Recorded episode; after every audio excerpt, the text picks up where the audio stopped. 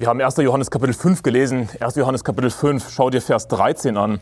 Da heißt es in 1. Johannes Kapitel 5, Vers 13, dies habe ich euch geschrieben, die ihr glaubt an den Namen des Sohnes Gottes, damit ihr wisst, dass ihr ewiges Leben habt und damit ihr auch weiterhin an den Namen des Sohnes Gottes glaubt. Denn der Titel meiner Predigt ist Heilsgewissheit. Heilsgewissheit ist der Titel meiner Predigt. Wir wissen, dass wir ewiges Leben haben. Das ist nichts, worüber wir irgendwie nachdenken, worüber wir zweifeln müssen, sondern es ist etwas, was wir wissen. Es ist nicht etwas, was wir vielleicht irgendwann bekommen, sondern wir wissen, dass wir ewiges Leben haben. Nicht vielleicht bekommen werden, sondern dass wir es erstens jetzt schon haben und dass wir, und wir wissen das auch. Das ist nichts, worüber wir irgendwie uns den Kopf zerbrechen müssen. Wir glauben nicht nur an Heilssicherheit, sondern auch an Heilsgewissheit. Und lass mich dir kurz diese Begriffe erklären. Wir haben im Deutschen zwei Begriffe, Heilssicherheit und Heilsgewissheit. Und natürlich könnte man sagen, ja, das ist doch beides ungefähr das Gleiche. Aber es sind zwei wichtige Punkte, auf die wir eingehen müssen. Natürlich glauben wir an Heilssicherheit, was einmal gerettet, immer gerettet ist. Der Fakt, dass wir, wenn wir einmal gerettet sind, immer gerettet bleiben werden. Dass wir niemals zur Hölle fahren werden. Dass wir ewiges Leben haben. Egal, was wir tun oder lassen, egal, was für ein schlechtes oder gutes Leben wir leben, wir haben ewiges Leben. Wir sind einmal gerettet, immer gerettet. Wir kommen immer in den Himmel. Aber nicht nur das, sondern wir glauben auch an Heilsgewissheit. Wir glauben daran, dass wir wissen können, ja, und wir als Christen, wir wissen, dass wir gerettet sind. Und ja, das geht miteinander einher. Aber ist das, was typischerweise Christen heutzutage glauben? Nein. Ich meine, erstens, typischerweise glauben Christen nicht heutzutage, sogenannte Christen, dass wir Heilssicherheit haben. Sie glauben typischerweise nicht an einmal gerettet, immer gerettet. Was typischerweise evangelikale Christen im Großen und Ganzen glauben ist, ja, wir haben Heilsgewissheit. Wir wissen, dass wir gerettet sind. Jetzt im Moment wissen wir das. Aber wir können das ewige Leben wieder verlieren. Sie glauben nicht an Heilssicherheit. Also da sieht man, es gibt natürlich einen Unterschied. Es ist nicht ein und dasselbe. Denn es gibt sogenannte Christen, sie glauben daran, ja, wir wissen, dass wir ewiges Leben haben. Ich weiß, dass ich jetzt gerettet bin, aber ich kann es dann später wieder verlieren. Nun, die Person weiß natürlich nicht wirklich, dass sie gerettet ist. Sie bildet sich das nur ein. Denn wenn wir nicht Heilssicherheit haben, wenn wir nicht einmal gerettet, immer gerettet glauben, dann glauben wir gar nicht an ewiges Leben, dann sind wir nicht gerettet. Also das nur zur Erklärung. Dann gibt es natürlich, also wir als wiedergeborene Christen, ja, wir glauben sowohl an Heilsgewissheit als auch an Heilssicherheit. Wir wissen, dass wir gerettet sind. Wir werden diese Gewissheit immer haben. Warum? Weil wir immer ewiges Leben haben werden. Wir werden es niemals verlieren. Wir werden immer in den Himmel kommen. Was wäre ein anderes Beispiel? Es gibt Katholiken, ja, das ist eigentlich der, die, der Großteil der Christenheit, der sogenannten Christenheit, was glauben Katholiken? Sie glauben weder an Heilsgewissheit noch an Heilssicherheit. Und sie sagen, dass es sogar Sünde sei, Heilsgewissheit zu haben. Dass Sünde sei, sich sicher zu sein, dass man gerettet ist. Sie glauben an gar nichts von beiden. Dann gibt es evangelikale sogenannte Christen. Sie glauben an Heilsgewissheit. Ich weiß, dass ich jetzt gerettet bin, aber ich könnte meine Errettung wieder verlieren. Sie glauben nicht an Heilssicherheit. Dann gibt es noch eine, eine Randgruppe, würde ich sagen. Sie glauben an Heilsgewissheit äh, und, und und an Heilssicherheit, aber sie sagen, ja klar, ein Christ bleibt immer gerettet, aber er kann irgendwann vergessen. Er kann irgendwann seine Heilsgewissheit verlieren. Aber er ist immer noch gerettet, er hat immer noch Heilssicherheit, er kommt immer noch in den Himmel. Nur er kann seine Heilsgewissheit verlieren. Er kann vergessen, dass er gerettet ist. Und das ist, das ist Quatsch. Das ist eine dumme Lehre.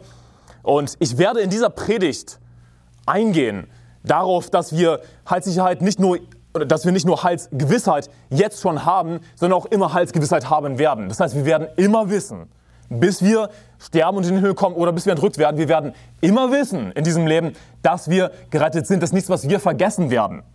Okay? Also, ich wollte nur kurz erklären die Begriffe Heilsgewissheit und Heilssicherheit. Heilsgewissheit, das Wissen, ich bin gerettet, Heilssicherheit, dass wir das ewige Leben niemals verlieren werden. Wir werden immer Kinder Gottes bleiben. Und wir haben beides. Heilsgewissheit, ewige Heilsgewissheit und ewige Heilssicherheit. Wir sagen auch einmal gerettet, immer gerettet dazu, wie gesagt. Und in anderen Übersetzungen, wir haben hier 1. Johannes 5, Vers 13 gelesen, ich will jetzt wieder auf den Vers zurückkommen. 1. Johannes 5, Vers 13.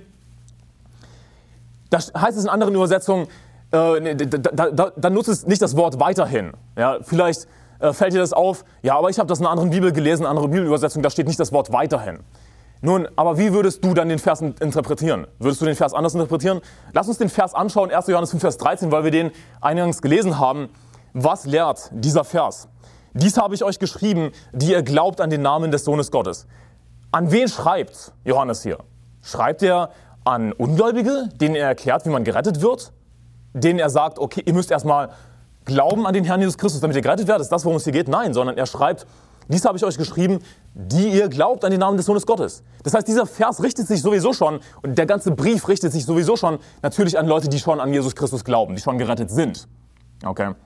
Dies habe ich euch geschrieben, die ihr glaubt in den Namen des Sohnes Gottes, damit ihr wisst, dass ihr ewiges Leben habt. Also er spricht uns als Christen einfach diese Sicherheit zu. Hey, wisse, dass du ewiges Leben hast. Warum? Weil du glaubst an den Namen des Sohnes Gottes. Dies habe ich euch geschrieben, die ihr glaubt an den Namen des Sohnes Gottes, damit ihr wisst, dass ihr ewiges Leben habt. Das ist einfach eine zusätzliche Sicherheit für uns. Okay, danke. Danke nochmal für die Zusicherung. Ich weiß, dass ich ewiges Leben habe. Warum? Weil ich glaube in den Namen des Sohnes Gottes. Und dann heißt es, und damit ihr auch weiterhin an den Namen des Sohnes Gottes glaubt. Nun, heißt es wirklich, schreibt Johannes hier, damit ihr jetzt, jetzt äh, endlich an Jesus Christus glaubt, damit ihr gerettet werdet? Nein. Was schreibt er? Dies habe ich euch geschrieben, die ihr glaubt an den Namen des Sohnes Gottes. Wir lassen den Teil in, in den, äh, zwischen den Kommas weg und damit ihr auch weiter in den Namen des Sohnes Gottes glaubt. Du musst nicht jemandem sagen, der schon an Jesus glaubt. Glaube an Jesus, um, um gerettet zu werden. Du bist schon gerettet, du glaubst schon an Jesus. Worum geht es hier? Es geht da, einfach darum, dass wir natürlich, hey, weiter dran festhalten sollen. Das Ding ist, jemand, der gerettet ist, bleibt immer gerettet. Er wird immer Heilsgewissheit haben. Darauf gehe ich auch natürlich ein in dieser Predigt, auf Heilsgewissheit, das ist das, der Titel der Predigt. Aber natürlich kommen wir manchmal ins Zweifel, nicht wahr? Wir als Menschen haben eine sündhafte Natur. Auch als Christen haben wir das Fleisch und manchmal kommen wir ins Zweifeln. Und Johannes schreibt das hier, um uns mehr Sicherheit zu geben. Um uns zu sagen, hey, du glaubst an den Namen des Sohnes Gottes, ja, wisse, dass du ewiges Leben hast und glaube weiterhin an den Namen des Sohnes Gottes. Denn Glaube in der Bibel ist nicht automatisch Glaube zur Errettung. Okay, Glaube in der Bibel kann auch sein ein starker Glaube, ein starkes Vertrauen auf Gott. Nicht jeder Christ hat ein starkes Vertrauen. Viele Christen zweifeln. Okay. Und dieser Vers ist eine Ermutigung. Du glaubst in den Namen des Sohnes Gottes, wisse, dass du ewiges Leben hast. Glaube weiter in den Namen des Sohnes Gottes. Also das weiterhin, oh, das steht nicht in anderen Übersetzungen. Okay, wie würdest du den Vers dann interpretieren, ohne das weiterhin? Was würdest du dann daraus machen? Schreibt Johannes hier wirklich an, an Leute, die schon an den Namen des Sohnes Gottes glauben, dass sie jetzt glauben sollen zur Errettung? Natürlich nicht, sondern sie sollen weiterhin ein starkes Vertrauen behalten. Und das ist biblisch, was ich sage, denn wir lesen zum Beispiel im Gleichnis vom Sämann, da heißt es, dass dass einige nur eine Zeit lang glauben, aber zur Zeit der Versuchung fallen sie ab. Was sehen wir da? Ein Glaube, der nur eine Zeit lang geht. Was ist für ein Glaube? Das ist nicht Glaube zur Errettung. Sie sind gerettet, das wissen wir schon. Sie kommen in den Himmel, aber sie vertrauen auf Gott nur eine Zeit lang angesichts von Versuchung, angesichts von Verfolgung, angesichts von, von Trübsal. Würdest du diese Person fragen, bist du ein Kind Gottes, bist du gerettet, kommst du in den Himmel? Ja, natürlich, aber sie vertrauen eben Gott nur eine Zeit lang. Und wenn dann Versuchung kommt, oh, das, das ist mir zu viel und dann, dann, dann verabschieden sie sich aus der Kirche oder so zum Beispiel. Sie haben kein starkes Vertrauen angesichts von Verfolgung, dass Gott sie daraus erretten kann. Anderes Beispiel wäre der Vers, wo es heißt, glauben wir nicht, so bleibt er doch treu, er kann sich selbst nicht verleugnen. Auch da geht es nicht um Glaube zur Errettung. Im Kontext geht es um Verfolgung, um Trübsal, um, um Gefangenschaft. Und glauben wir nicht, dass Gott uns erretten kann, daraus geht es im Kontext, Gott bleibt trotzdem treu. Es ist nicht so, dass, dass Gott dich verlässt. Ja, natürlich kommen wir als Christen manchmal ins Zweifeln. So etwas geschieht jedem. Und worum es hier geht, 1. Johannes 5, Vers 13 ist einfach die zusätzliche Ermutigung, hey, du glaubst schon an den Namen des Sohnes Gottes? Hey, wisse, dass du ewiges Leben hast. Das ist alles, das ist alles was du so überhaupt tun kannst. Glaube an den Herrn Jesus Christus, du wirst du gerettet werden, du in dein Haus. Du hast schon geglaubt? Okay, super. Dann du, dass du ewiges Leben hast. Und hey, halte weiterhin daran fest.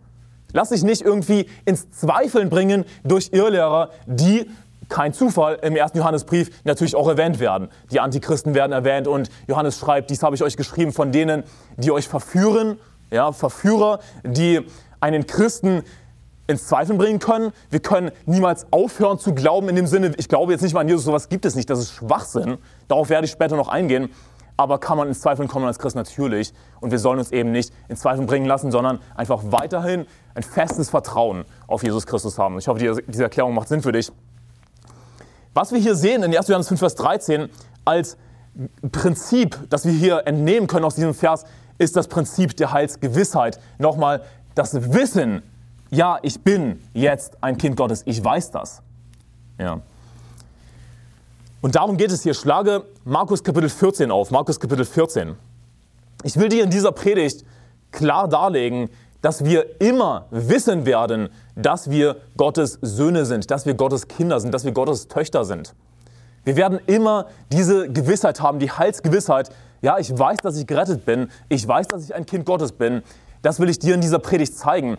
Nicht nur Heilssicherheit, wir kommen immer in, definitiv, wenn du einmal gerettet bist, kommst du in den Himmel, komme was wolle, egal was du für ein verkorkstes Leben lebst. Du kommst in den Himmel. Aber nicht nur das, sondern wir glauben auch als Gewissheit, ich weiß jetzt schon, dass ich ein Kind Gottes bin. Ich weiß das und ich werde das auch immer wissen. Ist nicht so, dass ich das irgendwie vergessen werde, dann komme ich trotzdem in den Himmel, aber ich habe es nur vergessen. Nein, ich werde auch immer wissen, dass ich jetzt ein Kind Gottes bin, dass ich gerettet bin.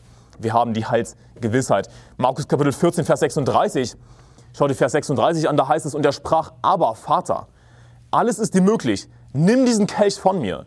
Doch nicht, was ich will, sondern was du willst. Also Jesus sagt hier, aber Vater, er ruft zu seinem Vater und zu unserem Vater. In welcher Situation? In der Situation der schlimmsten Anfechtung. Das ist vor seiner Kreuzigung. Im Garten ruft Jesus, er betet zum Vater, alles ist dir möglich, nimm diesen Kelch von dir, doch nicht, was ich will, sondern was du willst. Natürlich wusste Jesus, auch in dieser Situation der schlimmsten Anfechtung, dass er Gottes Sohn ist. Und er ruft aber Vater. Warum? Weil er weiß, dass er Gottes Sohn ist. Auch in dieser Situation der schlimmsten Anfechtung. Du kannst sagen, ja, Anselm, das ist ja logisch. Jesus Christus ist Gott. Das ist ja logisch, dass er weiß, dass er Gottes Sohn ist. Aber behalte diesen Fakt im Hinterkopf. Ja, das, ist, das wird jetzt noch wichtig für die nachfolgenden Erklärungen, für die nachfolgenden Verse. Jesus wusste immer, auch in der Situation der schlimmsten Anfechtung, dass er Gottes Sohn ist. Und lass mich dir gleich was sagen. Wir werden auch immer wissen, dass wir Gottes Söhne sind. Wir werden auch immer wissen, dass wir Gottes Kinder sind. Egal in welcher Situation wir sind, du wirst wissen, dass du Gottes Sohn bist. Und wenn du nicht weißt, lass mich das gleich zu Beginn dieser Predigt sagen, wenn du nicht weißt, ob du Gottes Kind bist, ob du ein Sohn Gottes bist, wenn du es nicht weißt, dann, dann bist du nicht gerettet. Wenn du keine Heilsgewissheit hast, wenn du nicht weißt, ich, ich habe keine Ahnung, ob ich jetzt in den Himmel komme. Ich weiß es nicht. Ich weiß nicht, ob ich Gottes Kind bin. Wenn du das nicht weißt, dann bist du nicht gerettet. Und lass mich, lass mich dir helfen, okay? Streite es nicht irgendwie ab und, und sei nicht hochmütig, sondern lass mich dir helfen. Und, und rede mit jemandem in der Gemeinde, wenn du nicht weißt, ob du in den Himmel kommst. Wenn du keine Halsgewissheit hast. Schlage Römer Kapitel 8, Vers 15 auf. Römer Kapitel 8, Vers 15. Ich will, dass du diese, diese Worte dir merkst. Aber Vater. Genauso wie Jesus gebetet hat zum Vater, können auch wir zum Vater beten. Wir haben denselben Vater. Römer Kapitel 8, Vers 15, da heißt es, denn ihr habt nicht einen Geist der Knechtschaft empfangen, dass ihr euch wiederum fürchten müsstet, sondern ihr habt den Geist der Sohnschaft empfangen, indem wir rufen, aber Vater. Der Geist selbst gibt Zeugnis zusammen mit unserem Geist, dass wir Gottes Kinder sind. Also wir reden den Vater genauso an wie Christus selbst. Wir, wir rufen auch, aber Vater. Wir haben denselben Zugang zu Gott dem Vater wie Christus selbst. Wir rufen genauso, aber Vater. Was will ich damit sagen? Wir sind keine minderwertigen Söhne. Wir sind nicht irgendwie, wir haben nicht irgendwie eine niedrigere Stellung. Nun, natürlich gibt es Unterschiede. Jesus Christus ist eine Person der Dreieinigkeit. Jesus Christus ist Gott. Wir werden immer Menschen bleiben. Die Bibel sagt, dass es vor ihm keinen Gott gab und nach ihm auch keiner geschaffen wird oder so ähnlich. Wir werden immer Menschen bleiben. Es gibt nur einen Gott. Natürlich, das ist der Unterschied. Aber wir sind keine, nicht irgendwie auf einer niedrigeren Stufe, was unsere Sohnschaft, unsere Kindschaft betrifft. Warum sage ich das? Nun, weil wir denselben Zugang zum Vater haben. Genauso wie Christus selbst können wir rufen, aber Vater. Und ich meine, ich meine wenn, wenn Gott so sehr die Welt geliebt hat, dass es seinen eingeborenen Sohn gab, damit jeder, der an ihn glaubt, nicht verloren geht, sondern ewiges Leben hat. Wenn Gott sogar so die Welt geliebt hat, wie viel mehr liebt er uns, die wir schon Christen sind und die wir nicht mehr den Zorn Gottes auf uns bleiben haben? Denn was sagt die Bibel in Johannes Kapitel 3, Vers 36? Wer an den Sohn Gottes glaubte, der, der hat das Leben. Wer aber dem Sohn nicht glaubt, der, hat, der wird das Leben nicht sehen, sondern der Zorn Gottes bleibt auf ihm. Der Zorn Gottes bleibt auf ihm. Siehst du, wie viel mehr muss Gott uns lieben als die Welt, die wir jetzt schon in Christus glauben, die wir schon ewiges Leben haben und nicht den Zorn Gottes auf uns haben. Die Welt da draußen, ja, die ist geliebt von Gott, aber sie hat trotzdem gleichzeitig den Zorn Gottes auf sich. Wie viel mehr muss Gott uns als, als seine Kinder, als, als, als seine Söhne lieben? Wir sind im Vergleich zu Christus selbst keine minderwertigen Söhne. Es ist nicht so, dass, dass Gott, der Vater, irgendwie Jesus, Jesus über alles liebt und wir, ja, wir, ja, wir sind halt auch geliebt. Wir sind halt auch Kinder. Ja, ja, okay. Nein, wir haben denselben Zugang zum Vater. Und es, es scheint jetzt vielleicht so, als würde ich vom Thema abkommen, aber nein, ich, ich will dir aufzeigen, dass wir genauso Kinder Gottes sind, genauso Söhne Gottes sind. Und wie gesagt, logischerweise gibt es Unterschiede zwischen Christus und uns. Ich meine, Christus ist wie gesagt eine Person der Dreieinigkeit. Diese Einheit, die oder die, diese Gemeinschaft, die Christus erlebt mit dem Vater und mit dem Heiligen Geist. Drei verschiedene Personen, drei separate Personen und doch ein Gott. Diese Gemeinschaft, die Christus erlebt mit dem Vater und mit dem Heiligen Geist, ist etwas, was wir jetzt noch nicht erleben, natürlich. Ja. Wir können uns nicht natürlich zu 100% vergleichen. Logischerweise. Niemand, der, der noch halbwegs äh, recht ist im Kopf, würde denken, dass wir uns zu 100% mit Christus vergleichen könnten. Aber wir sind keine minderwertigen Söhne. Wir sind mindestens genauso von Gott geliebt. Wir haben denselben Zugang zum Vater. Und nicht nur das, wir haben auch dieselben Privilegien. Aber lass mich dir diesen Vers kurz vorlesen. In Hebräer 4, Vers 16 heißt es, so lasst uns nun mit Freimütigkeit hinzutreten zum Thron der Gnade, damit wir Barmherzigkeit erlangen und Gnade finden zu rechtzeitiger Hilfe. Also wir können mit Freimütigkeit herzutreten. Was macht ein, ein Kind aus? Was macht einen Sohn aus? Ein Kind muss nicht anklopfen. Ein Kind muss nicht einen Brief schreiben und darum bitten, Herr so und so, bitte äh, lassen Sie mich heute äh, eine Rede vor Ihnen halten dürfen. Bitte lassen Sie mich heute eine Petition vor Ihnen abgeben. Ein Kind kann einfach die Türen öffnen und reingehen in das Zimmer des Vaters, nicht wahr? Das ist, was ein Kind ausmacht, was einen Sohn ausmacht. Freier Zugang zum Vater. Und diesen Zugang haben wir. Genauso wie Christus freien Zugang zum Vater hat, haben wir freien Zugang zum Vater. Ich kann jederzeit die Türen aufreißen und zu meinem Vater gehen. Wir haben wie Christus die gleichen Privilegien. In dem Sinne, dass wir herrschen werden. Die Bibel sagt in der Offenbarung, äh, und, und wer überwindet, dem will ich geben, mit mir auf meinem Thron zu sitzen, so wie ich auch überwunden habe oder gleich wie ich überwunden habe und mich mit meinem Vater auf seinen Thron gesetzt habe. Also wir werden herrschen. Und zwar auf Christi Thron. Wer überwindet, das sind alle Gläubigen. Wer überwindet, dem will ich geben, mit mir auf meinem Thron zu sitzen. Aber nicht nur das, sondern wir werden alles erben. Die Bibel lehrt, dass wir die Welt erben werden, dass wir alles erben werden. Gott gehört alles, weißt du was? Mir gehört alles.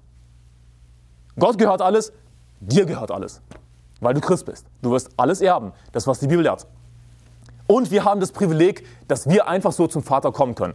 Und das alles erkläre ich dir, um dir aufzuzeigen, und das ist etwas, was sogenannte Christen nicht verstehen, manche. Zum Beispiel Katholiken verstehen das nicht, dass wir äh, eine hundertprozentige Sohnesstellung haben als Christen. Das verstehen sie nicht. Denn sie sagen zum Beispiel Katholiken, ja, dass wir eben niemals wissen können oder dass es sogar Sünde sei, irgendwie zu behaupten, ich weiß, dass ich in den Himmel komme. Nun, was sie damit sagen, ist im Grunde genommen, dass wir keine vollwertigen Kinder Gottes sind. Denn ein vollwertiges Kind weiß immer, dass es das Kind seiner Eltern ist natürlich. Ein vollwertiges Kind hat immer Zugang zu den Eltern. Ein vollwertiges Kind hat Privilegien. Nun, wir haben Privilegien. Wir sind vollwertige Söhne, Kinder Gottes. Ich will dir in dieser Predigt nicht nur Heilsgewissheit erklären, wie wir, wodurch wir Heilsgewissheit haben, sondern auch darlegen, dass wir Heilsgewissheit immer haben werden, dass wir immer wissen werden, dass wir Gottes Kinder sind. Und lass mich dir das sagen. Wenn das nicht so wäre, wenn das nicht so wäre, dass wir immer Heilsgewissheit haben werden, bis in alle Ewigkeit, wenn das nicht so wäre, dann hätte auch Jesus selbst genug Chance gehabt, nicht mehr zu glauben, dass er Gottes Sohn ist.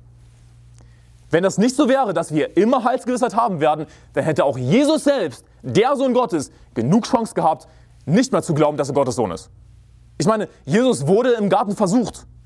Ja, Jesus wurde natürlich die Chance gegeben, ins Zweifeln zu kommen. Logischerweise hat Jesus nie gesündigt, aber ihm wurde sehr wohl die Chance gegeben. Ihm musste die Chance gegeben werden, weil die Bibel nämlich lehrt, dass er in allem versucht wurde wie wir. In allem versucht wurde wie wir, doch ohne Sünde. Okay? Und jetzt kannst du sagen, ja, aber Anselm, das ist ja völlig absurd, was du sagst. Das ist doch ein völlig absurder Punkt. Natürlich hätte Jesus nie aufgehört zu glauben, dass er Gottes Sohn ist. Das ist doch völlig absurd, was du sagst. Aber das ist genau der Punkt. Es ist völlig absurd. Genauso absurd ist es zu sagen, dass ein Christ irgendwie aufhören kann zu wissen, dass er Gottes Sohn ist. Das ist genauso absurd, zu sagen, dass ein Christ irgendwie ver vergisst, dass er, dass er gerettet wurde. Oder noch absurder zu sagen, ein Christ kann niemals wissen, ob er in den Himmel kommt. Weißt du was? Dann hätte auch Jesus genug Chance gehabt, nicht mehr zu glauben, dass er Gottes Sohn ist. Dann hätte auch Jesus Chance gehabt zu sagen, nee, was mir jetzt mein Vater antut, ich glaube nicht mehr, dass er mein Vater ist. Völlig absurd. Hätte Jesus natürlich nie getan. Genauso wird ein Christ niemals aufhören zu wissen, dass er Gottes Sohn ist, dass er Gottes Kind ist. Natürlich, es gibt den Sohn Gottes, den eingeborenen Sohn Gottes, Jesus Christus, und es gibt Söhne Gottes. Ja. Ich will das nochmal klarstellen. Wir sind Kinder Gottes, aber wir haben eine vollwertige Sohnesstellung. Und deswegen habe ich dir das erklärt. Wir sind nicht irgendwie minderwertige Söhne, wir haben nicht irgendwie eine niedrigere Stellung als Christus. Natürlich, Christus ist Gott, wir sind Menschen. Ja, aber was unsere Sohnschaft, unsere Kindschaft betrifft, betrifft, wir haben vollen Zugang zum Vater, wir sind dann nicht irgendwie minderwertig. Also, ich habe dir, dir dargelegt, dass wir Söhne Gottes sind mit vollen Privilegien und denselben Zugang zum Vater haben. Daher, weil wir Söhne Gottes sind, weil wir Töchter Gottes sind, weil wir Kinder Gottes sind, deshalb werden wir immer Heilsgewissheit haben, weil es in unserer Natur liegt. Was meine ich damit? Christus wusste natürlich immer, dass er Gottes Sohn ist. Wow, Überraschung. Aber genauso wenig überraschend ist es, dass ein Christ immer weiß, dass er Gottes Sohn ist, dass er Gottes Kind ist, ein Sohn Gottes ist, sollte ich besser sagen. Genauso wenig überraschend ist das. Warum? Weil es in unserer Natur liegt. Ein Sohn weiß, dass er Kind seiner Eltern ist. Muss ich das irgendjemandem erklären? Also werden wir immer wissen, dass wir Söhne Gottes sind, dass wir Kinder Gottes sind. Wir können das nicht vergessen. Wir werden immer Heilsgewissheit haben. Warum? Weil es in unserer Natur liegt. Und deshalb habe ich dir das erklärt, dass wir eben volle Privilegien haben wie Christus, dass wir vollen Zugang zum Vater haben, dass wir nicht minderwertige Söhne sind. Wenn Christus natürlich immer wusste, auch in der Situation der schlimmsten Anfechtung, wo ihm genug Gelegenheit gegeben wurde, nicht mehr auf Gott zu vertrauen, oder irgendwie zu denken, wie könnte mein Vater das zulassen? Dann ist Gott nicht mehr mein Vater. Völlig absurd wäre das natürlich. Aber weißt du, wenn Christus natürlich immer wusste, dass er Gottes Sohn ist, das, dann wissen wir auch wir das. Immer. Wir werden es immer wissen, dass wir Gottes Söhne sind, dass wir Gottes Kinder sind. Weil es in unserer Natur liegt, weil wir Kinder Gottes sind. Das ist mein erster Punkt. Wir haben Heilsgewissheit. Das Wissen, wir sind gerettet. Das Wissen, was damit einhergeht, wir sind Kinder Gottes. Ja, gerettet, Kinder Gottes, Gehört zusammen natürlich. Wir haben Heilsgewissheit, weil wir Söhne Gottes sind, weil wir Töchter Gottes sind. Es liegt ganz einfach in unserer Natur. Du hast schon Römer 8, Vers 15 aufgeschlagen. Römer 8, Vers 15, schau dir nochmal den Vers an. Denn ihr habt nicht einen Geist der Knechtschaft empfangen, dass ihr euch wiederum fürchten, Verzeihung, dass ihr euch wiederum fürchten müsstet, sondern ihr habt den Geist der Sohnschaft empfangen, indem wir rufen, aber Vater. Lass mich mal ganz kurz hier äh, eingehen auf das Wort aber. Natürlich, die Bibel erklärt uns dieses Wort, übersetzt dieses Wort. Das Wort aber ist ganz einfach das hebräische Wort für Vater. Also nein, das ist nicht irgendwie eine, eine Band, äh, eine schwedische Band, die sich aber genannt hat, sondern das ist einfach das hebräische Wort für Vater. Genauso wie wir Papa sagen. So, so Papa, Ama, Babama. Das sind so, so Laute, die Kinder machen, die Babys machen. Und das hebräische Wort aber ist einfach das Wort für Vater. Also indem wir rufen, aber Vater, wir haben den Geist der Sohnschaft empfangen. Wir sind nicht irgendwie Knechte, Niedrige, wie moderne komische Bibelübersetzungen sagen, dass wir irgendwie Paulus ein Sklave Christi. Wir sind keine Sklaven. Denn wenn wir heute das Wort Sklave hören, dann denken wir irgendwie an schwarze Sklaven, die halt wirklich versklavt wurden. Dann denken wir an Menschenhandel.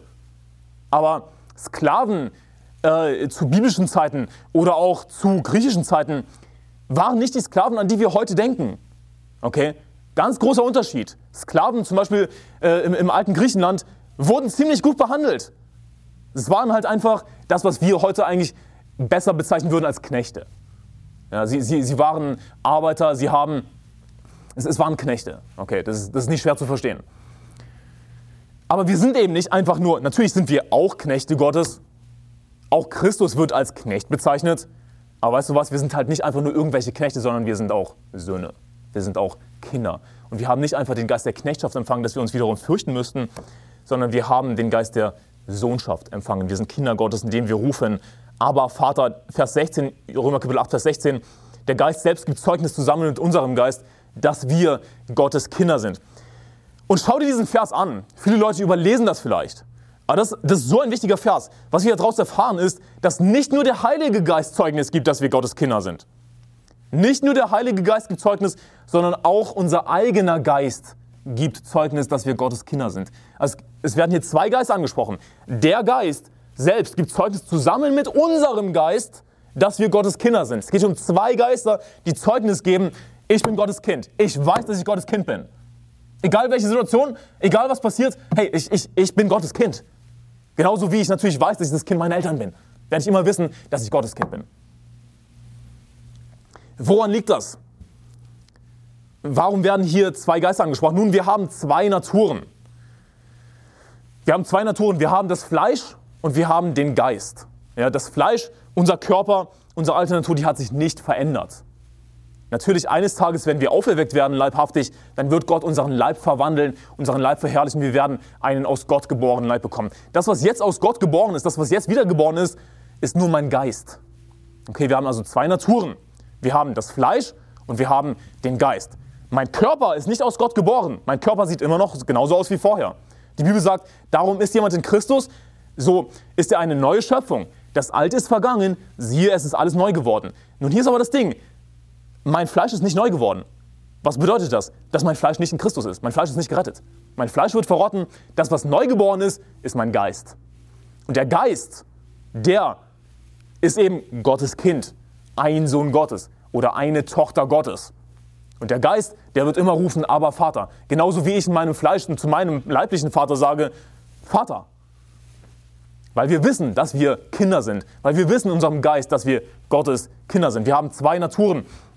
Und es liegt in unserer Natur zum einen zu sündigen, weil wir das Fleisch haben, aber es liegt auch, und, ja, und zu zweifeln, das liegt auch in unserer Natur, aber es liegt auch in unserer Natur zu wissen, dass wir Gottes Kinder sind. Warum? Weil wir zwei Naturen haben. Siehst du, das ist das, was uns dramatisch von Christus unterscheidet. Wir sündigen natürlich immer noch. Christus hat nie gesündigt. Das ist eine, einer der vielen Unterschiede zwischen Christus und uns. Wobei wir trotzdem beide Kinder Gottes sind. Wir sind, wir sind Söhne. Und wie gesagt, natürlich können wir uns nicht zu 100% vergleichen, weil Christus eine Person der Dreieinigkeit ist. Christus ist Gott, hallo. Aber was ich sagen will ist, in Christi Natur liegt es nicht zu sündigen. Christus kann nicht sündigen. Ja, Gott kann nicht sündigen. Die Bibel sagt, dass Gott nicht lügen kann. Christus hat natürlich nie gezweifelt, auch wenn ihm dazu Gelegenheit gegeben wurde, wenn er vom Teufel zum Beispiel versucht wurde. Weil es nicht in seiner Natur liegt. Deswegen hat Christus nie gezweifelt. Christus äh, hatte zwar Chance zu sündigen, aber er wurde in allem versucht, wie wir doch ohne Sünde. Wir dagegen, es liegt in unserer Natur zu zweifeln. Wir werden zweifeln. Aber wir haben eben auch eine zweite Natur. Und was sagt die zweite Natur? Die zweite Natur sagt, aber Vater. Also wir haben beides in unserem Leben. Wir haben Zweifel, aber wir haben gleichzeitig die Gewissheit, die Heilsgewissheit, wir sind Gottes Kinder. Wir haben beides gleichzeitig. Und wenn du jetzt irgendwie denkst, ja, das ist ja völlig widersprüchlich, wie kann ich Gewissheit haben, ja, ich bin Gottes Kind und gleichzeitig zweifeln, wenn du das nicht verstehst, wenn du keine Ahnung hast, wovon ich rede, wenn du noch nie sowas erlebt hast wie Zweifel und so und zu wissen, dass du Gottes Kind bist, dann bist du vielleicht ganz einfach nicht gerettet. Denn ich, weißt du, ich, ich kann dir das nicht wirklich zu 100% erklären, außer du bist selbst gerettet und hast die beiden Naturen. Ich meine, wie kann ich so eine geistliche Sache jemandem erklären, der selbst nicht den Geist hat, der selbst nicht eine zweite Natur hat? Das geht natürlich nicht. Denn äh, der Geist, der natürliche Mensch nimmt nicht an, was von dem Geist Gottes ist. Äh, und er, er kann es nicht erkennen und so weiter, weil es geistig beurteilt werden muss. Ich habe den Vers jetzt, glaube ich, nicht ganz äh, korrekt zitiert. Aber der natürliche Mensch nimmt nicht an, was vom Geist Gottes ist. Natürlich kannst du das nur verstehen, natürlich kannst du es nur erfahren, wenn du selbst gerettet bist, wenn du zwei Naturen hast. Diesen Widerspruch, dass du auf der einen Seite zweifelst manchmal, auf der anderen Seite aber immer noch weißt, ja, natürlich bin ich Gottes Kind, ja. Ja, ich habe diese Zweifel, aber ich weiß gleichzeitig, natürlich bin ich Gottes Kind. Natürlich. Und ich, ich kann mich erinnern, ich will dir das erzählen, ich kann mich erinnern damals, 2017, als ich gerade so ein Jahr vielleicht gerettet war, noch als, als junger Christ, als Babychrist, da, da habe ich mir Gedanken darüber gemacht, ja, habe ich damals eigentlich das richtige Gebet gebetet? Und das ist, ein, das ist ein typischer Gedanke, der im jungen Christen aufkommt. Habe ich eigentlich das richtige Gebet gebetet? Oder habe ich das, das und das richtig gemacht? Natürlich, wenn man noch schwach im Glauben ist, dann kommen einem schneller Zweifel auf. Und das ist normal. Es gibt viele Christen, die sich diese Frage gestellt haben, habe ich das richtige Gebet gebetet oder, oder, oder wie auch immer. Ja. Und ich war, hatte einfach extreme Zweifel an meiner Rettung. Weißt du, was ich getan habe? Ich bin auf die Knie gegangen und habe den Herrn gebeten, mich zu retten, mir ewiges Leben zu geben. Aber weißt du, welcher Gedanke mir sofort kam? Was mache ich eigentlich? Was mache ich eigentlich? Natürlich weiß ich, dass ich Gottes Kind bin. Natürlich weiß ich, dass ich gerettet bin. Also auch als ich extreme Zweifel hatte und einfach nochmal die Namen des Herrn angerufen habe, dachte ich mir sofort danach, was mache ich hier? Natürlich weiß ich, dass ich gerettet bin. Natürlich bin ich Gottes Kind. Also wir, wir können Zweifel haben und gleichzeitig die Gewissheit haben, dass wir Gottes Kinder sind. Siehst du, manchmal beim Seelengewinn können wir auf Leute treffen, wo wir uns vielleicht die Frage stellen, ist derjenige wirklich gerettet? Weil es gibt manchmal Leute, die haben so extreme Zweifel, die geben dann vielleicht so eine schwammige Antwort, wo du dich fragst, ist derjenige wirklich gerettet? Es kann natürlich sein, dass du dich als Außenstehender das fragst. Und dann, dann gibst du ihm vielleicht zur Sicherheit einfach das Evangelium. Aber natürlich wird sich dann herausstellen, dass derjenige gerettet ist, wenn er gerettet ist. Leute, die sehr im Fleisch wandeln, ein weltliches Leben führen, aber gerettet sind, die werden eher Zweifel haben als Christen, die dem Herrn nachfolgen. Weil die Bibel nämlich sagt, dass die Frucht des Geistes Glaube umfasst. Ja, es gibt nicht Früchte des Geistes, sondern es gibt nur eine Frucht des Geistes und die umfasst, umfasst mehrere Eigenschaften, wie zum Beispiel Glaube. Das heißt eben die Sicherheit, ja, ein fester Glaube, ein starkes Vertrauen. Das haben wir nur durch den Heiligen Geist, ein, ein starkes Vertrauen. Okay. Also jemand, der im Fleisch ist, der wird natürlich eher starke Zweifel haben. Aber letzten Endes wird er trotzdem wissen, ja, okay, ja, ich, doch, ich bin Gottes Kind. Natürlich weiß ich das, ja. Ja, ich habe geglaubt an Jesus. Ja. Die schreibe ich euch, die ihr glaubt den Namen des Sohnes Gottes, damit ihr wisst, dass ihr ewiges Leben habt. Damit ihr auch weiterhin an den Namen des Sohnes Gottes glaubt. Also, wir haben diese zwei Naturen. Ja, wir zweifeln manchmal, aber wir haben gleichzeitig den Geist, der aus Gott geboren ist, der in vollkommener Gerechtigkeit geschaffen ist, der ohne Sünde ist. Wir haben einen Teil in uns, eine neue von Gott geschaffene Natur, die ohne Sünde ist, die nicht zweifelt, die weiß, ich bin Gottes Kind. Aber wir haben eben beide Naturen. Deswegen zweifeln wir manchmal und sündigen. Gleichzeitig wissen wir, dass wir Gottes Kinder sind. Unser Geist gibt Zeugnis. Schau dir Römer 8, Vers 16 an. Der Geist gibt, selbst gibt Zeugnis zusammen mit unserem Geist. Also unser eigener Geist auch, unsere neue Natur. Unser Geist ist der Teil von uns, der mit Gott kommuniziert, könnte man sagen. Unser Geist gibt Zeugnis, dass wir Gottes Kinder sind. Lass mich dir das erklären. Woher weiß ich, dass ich geboren wurde? Woher weiß ich das? Ich meine, kann ich mich an meine Geburt erinnern? Nein. Habe ich Fotos von meiner Geburt gesehen? Nein. Kann ich einfach so anderen Leuten vertrauen, die mir sagen, du wurdest geboren damals? Woher weiß ich, dass ich geboren wurde? Weil ich lebe. Und nein, ich glaube nicht an die Matrix. Sorry. Ich lebe. Ich weiß, dass ich lebe. Ich sehe mich. Ich kann mich bewegen. Ich lebe. Ich weiß, dass ich geboren bin. Ja, aber das ist doch völlig bescheuert, Anselm. Ja, okay, aber ich, ich komme gleich dazu, warum das, warum das so wichtig ist. Was das, warum das Sinn macht. Woher weiß ich, dass ich geboren wurde? Weil ich lebe. Okay. Woher weiß ich, dass ich wiedergeboren wurde? Weil mein Geist lebt. Siehst du, woher weiß ich das, dass ich aus dem Schoß meiner Mutter kam? Weil mein Fleisch lebt. Woher weiß ich, dass ich wiedergeboren wurde? weil mein Geist lebt. Und woher weiß ich das nun? Ich lebe, daher weiß ich das. Mein Geist lebt, daher weiß ich das. Und du kannst als Außenstehender nicht, nicht meinen Geist sehen. Aber ich weiß, dass mein Geist lebt. Ich sage aber, Vater, ich habe Zugang zu Gott. Ich weiß das. Okay, mein Fleisch gibt Zeugnis, dass ich geboren wurde. Ja, mein Fleisch gibt Zeugnis, dass ich aus dem Schoß meiner Mutter gekommen bin. Mein Fleisch gibt Zeugnis, dass ich Kind meiner Eltern bin. Mein Geist, mein Geist gibt Zeugnis, dass ich wiedergeboren wurde. Mein Geist gibt Zeugnis, dass ich ein Sohn Gottes bin. Sowohl das Fleisch legt ein Zeugnis ab, als auch der Geist. Mein Fleisch legt das Zeugnis ab, ich wurde geboren. Mein Geist legt das Zeugnis ab, ich wurde wiedergeboren. Woher weißt du das, Anselm, dass du wiedergeboren wurdest? Nun, weil ich, ich lebe. Mein Geist lebt. Ich bin nicht tot in Sünden und, in Sünden und Übertretungen, wie die Bibel sagt, sondern ich bin wiedergeboren. Ich weiß das, weil ich lebe. Ja, aber ja, wie willst du mir das zeigen? Wie willst du mir das beweisen? Kann ich nicht. Was soll ich dir beweisen? Genauso eindeutig, wie es ist, okay, ich sehe mein Fleisch, deshalb weiß ich, dass ich geboren bin. Genauso eindeutig ist es, mein Geist lebt, deshalb weiß ich, dass ich wiedergeboren bin. Halt Gewissheit. Nun lass mich dir das sagen.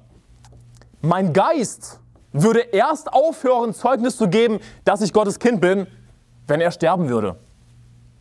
Mein Fleisch würde erst aufhören, Zeugnis zu geben, dass ich das Kind meiner Eltern bin, wenn es äh, komplett verrotten würde, nicht mehr da wäre. Okay? Mein Geist würde erst aufhören, Zeugnis zu geben, dass ich Gottes Kind bin, wenn er sterben würde. Wenn ich aufhörte, Gottes Kind zu sein. Aber rate mal was, wir werden niemals aufhören, Gottes Kinder zu sein. Wir werden niemals aufhören, gerettet zu sein. Wir werden niemals aufhören, wiedergeboren zu sein. Du wirst, du wirst nur einmal wiedergeboren und dann bist du Gottes Kind bis in alle Ewigkeit. Wir haben ewiges Leben, wir können es nicht verlieren und das ist eben die Verbindung zur Heilssicherheit. Siehst du, warum haben wir Heilsgewissheit? Woher wissen wir, dass wir gerettet sind? Warum werden wir das immer wissen, dass wir gerettet sind? Nun, wir haben Heilssicherheit. Wir sind einmal gerettet, immer gerettet. Natürlich werde ich dann auch immer wissen, dass ich gerettet bin. Ich würde erst aufhören, das zu wissen, wenn mein Geist aufhören würde zu leben, wenn er sterben würde. Nur hier ist das Ding, mein Geist wird nicht aufhören zu leben. Oder wird Christus aufhören zu leben? Wird er aufhören, Gottes Sohn zu sein? Nein. Mein Geist ist aus Gott geboren. Dein Geist, deine neue Natur ist aus Gott geboren. Könnte Gott etwas, was sündlos ist, perfekt ist, nicht sündigen kann, zur Hölle verdammen? Das kann er nicht. Siehst du, unsere neue Natur, die wir als Christen haben, ist sündlos, perfekt, kann nicht sündigen, weil sie aus Gott geboren ist. Wir sündigen, aber das liegt nicht an unserer neuen Natur. Was sagt Paulus? Wenn ich aber das tue, was ich nicht will, so vollbringe nicht mehr ich es, sondern die Sünde, die in mir wohnt. Wo er also einen Unterschied macht zwischen der Sünde, die in ihm wohnt, und sich selbst, seinem Geist. Mein Geist meine neue Natur sündigt nicht mehr, buchstäblich. Nun, natürlich, ich als ganzer Mensch mit Fleisch und Geist, ja, natürlich sündige ich noch. Natürlich werden wir immer Sünder bleiben als Christen, aber liegt an unserem Fleisch. Und wir können eine Unterscheidung machen, hey, das ist die Sünde, die in mir wohnt, das ist das Fleisch. Aber ich als mein, meine neue Kreatur, mein neuer Mensch, der in mir wohnt, der sündigt nicht mehr. Nun, könnte Gott etwas, was sündlos und perfekt ist, zur Hölle verdammen? Kann er nicht. Mein Geist wird niemals aufhören zu leben. Mein Geist wird also immer Zeugnis geben, dass ich Gottes Kind bin. Ich werde immer Heilsgewissheit haben. Römer 8, Vers 16, da heißt es, der Geist selbst gibt Zeugnis zusammen mit unserem Geist, dass wir Gottes Kinder sind. Wir haben uns angeschaut, dass wir Heilsgewissheit haben, weil wir Söhne Gottes sind. Unser Geist gibt Zeugnis, aber nicht nur unser Geist, sondern der Geist selbst gibt Zeugnis zusammen mit unserem Geist, dass wir Gottes Kinder sind. Das ist mein zweiter Punkt. Wir haben Heilsgewissheit, weil wir den Heiligen Geist haben. Schlage Galater Kapitel 4, Vers 4 auf. Galater Kapitel 4, Vers 4. Da sehen wir eine ähnliche Formulierung mit Aber Vater. Wir haben zwei Geister, die Zeugnis geben. Das ist der Heilige Geist und unser Geist.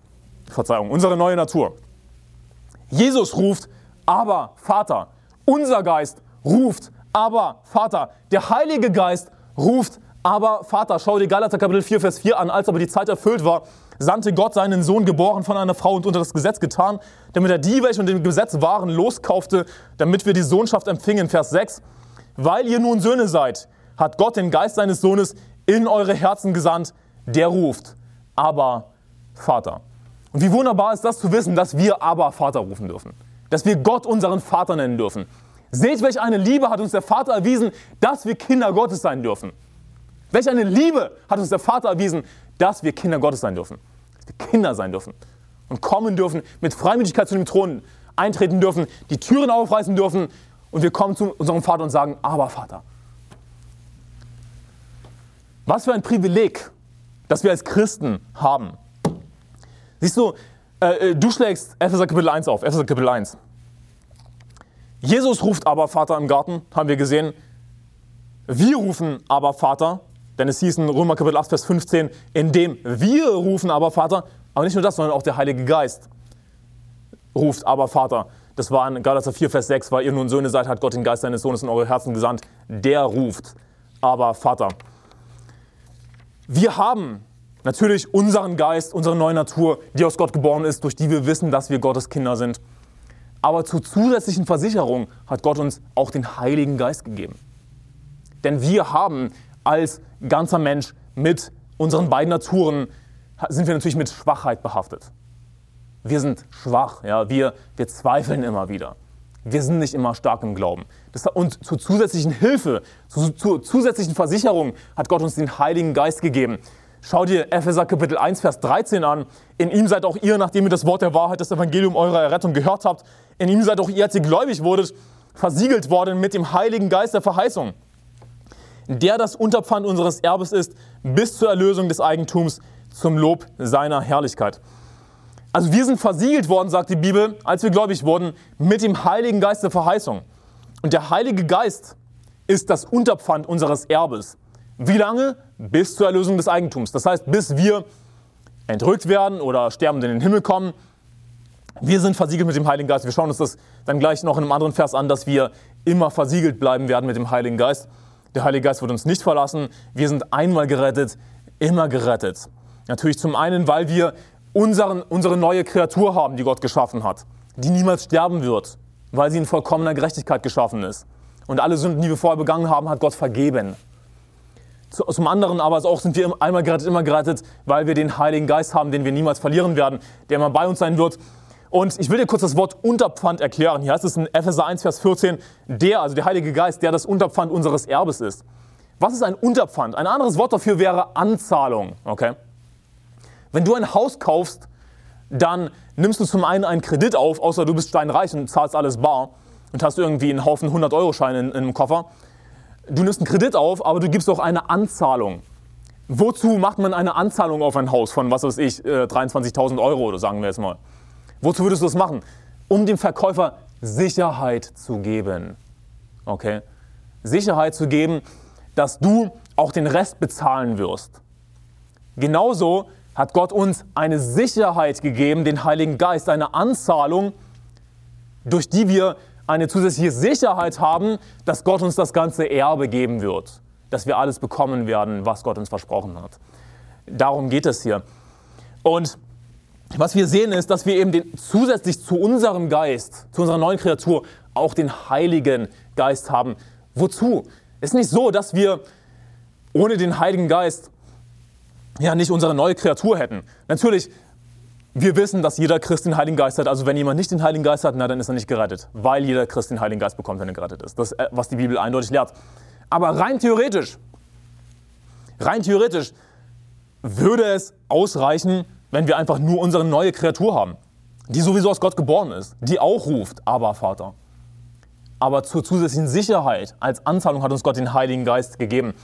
Nun, wie lange werden wir versiegelt bleiben mit dem Heiligen Geist? Die Bibel sagt, und, und, und betrübt nicht den Heiligen Geist, mit dem ihr versiegelt worden seid, auf den Tag der Erlösung.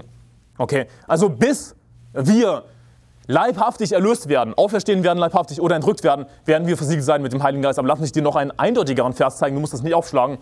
Das ist Johannes Kapitel 14, Vers 16, da heißt es, und ich will den Vater bitten, und er wird euch einen anderen Beistand geben, dass er bei euch bleibt in Ewigkeit, den Geist der Wahrheit, den die Welt nicht empfangen kann, denn sie beachtet ihn nicht und erkennt ihn nicht. Ihr aber erkennt ihn, denn er bleibt bei euch und wird in euch sein. Also, Jesus sagt, dass er uns einen anderen Beistand geben wird, der bei euch bleibt in Ewigkeit. Was ist dieser Beistand, der bei uns bleibt in Ewigkeit? In Ewigkeit den Geist der Wahrheit. Also der Heilige Geist wird wie lange mit uns sein? In Ewigkeit. Und was macht der Heilige Geist? Auch der Heilige Geist selbst ruft, aber Vater. Also wie lange werden wir wissen, dass wir Gottes Kinder sind? Wie lange werden wir wissen, dass wir gerettet sind? Wie lange werden wir Heilsgewissheit haben? Wir werden sie immer haben. Du könntest sagen, bis in alle Ewigkeit. Nun, natürlich im Himmel, da wird sich niemand mehr einen Kopf drüber machen über Heilsgewissheit. Dann werden wir im Himmel sein. So, ja, hallo, wir sind im Himmel. Da wird sich niemand mehr einen Kopf drüber machen über Heilssicherheit und, und Heilsgewissheit und so. Aber wir werden, wir werden immer natürlich wissen, dass wir Gottes Kinder sind. Wir werden nicht irgendwie eine, eine noch bessere Stellung bekommen oder so. Unser Geist ist jetzt schon aus Gott geboren. An unserem Geist lässt sich nichts mehr verbessern. Unser Geist ist jetzt schon ein Kind Gottes, ein Sohn Gottes, eine Tochter Gottes.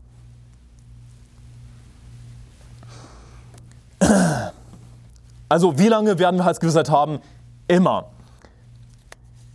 Das Problem ist, was ich schon vorher angesprochen hatte, wir haben zwei Naturen. Deswegen haben wir eben auch Zweifel. Nicht nur die Gewissheit, wir sind gerettet, wir sind Kinder Gottes, sondern wir haben auch Zweifel, weil wir zwei Naturen haben.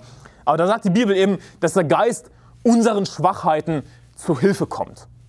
Gott hat uns den Heiligen Geist gegeben zur Hilfe, dass wir eben nicht andauernd diesen, dass wir nicht andauernd in, diesem, in dieser Schlacht sind zwischen Fleisch und Geist. Ich meine, natürlich werden wir unser ganzes Leben im Großen und Ganzen diesen Kampf kämpfen, aber wir haben es wesentlich leichter, wir haben es besser dadurch, dass wir eben eine Hilfe haben durch den Heiligen Geist, der ein Beistand ist, der der Wahrheit Zeugnis gibt, der uns daran erinnert, was Christus gelehrt hat, dass wir eben nicht, nicht vergessen, was Christus uns zugesprochen hat, was die Bibel uns zuspricht. Der Heilige Geist kann dich zum Beispiel erinnern daran, dass die Bibel sagt, äh, das habe ich euch geschrieben, ihr glaubt den Namen des Sohnes Gottes, damit ihr wisst, dass ihr ewiges Leben habt, damit ihr auch weiterhin an den Namen des Sohnes Gottes glaubt. Der Heilige Geist erinnert dich vielleicht daran, an diesen Vers, den du schon mal gelesen hast. Und das ist eine zusätzliche Sicherheit, eine zusätzliche Ermutigung. Und du hast es dann leichter in diesem Kampf zwischen Fleisch und Geist.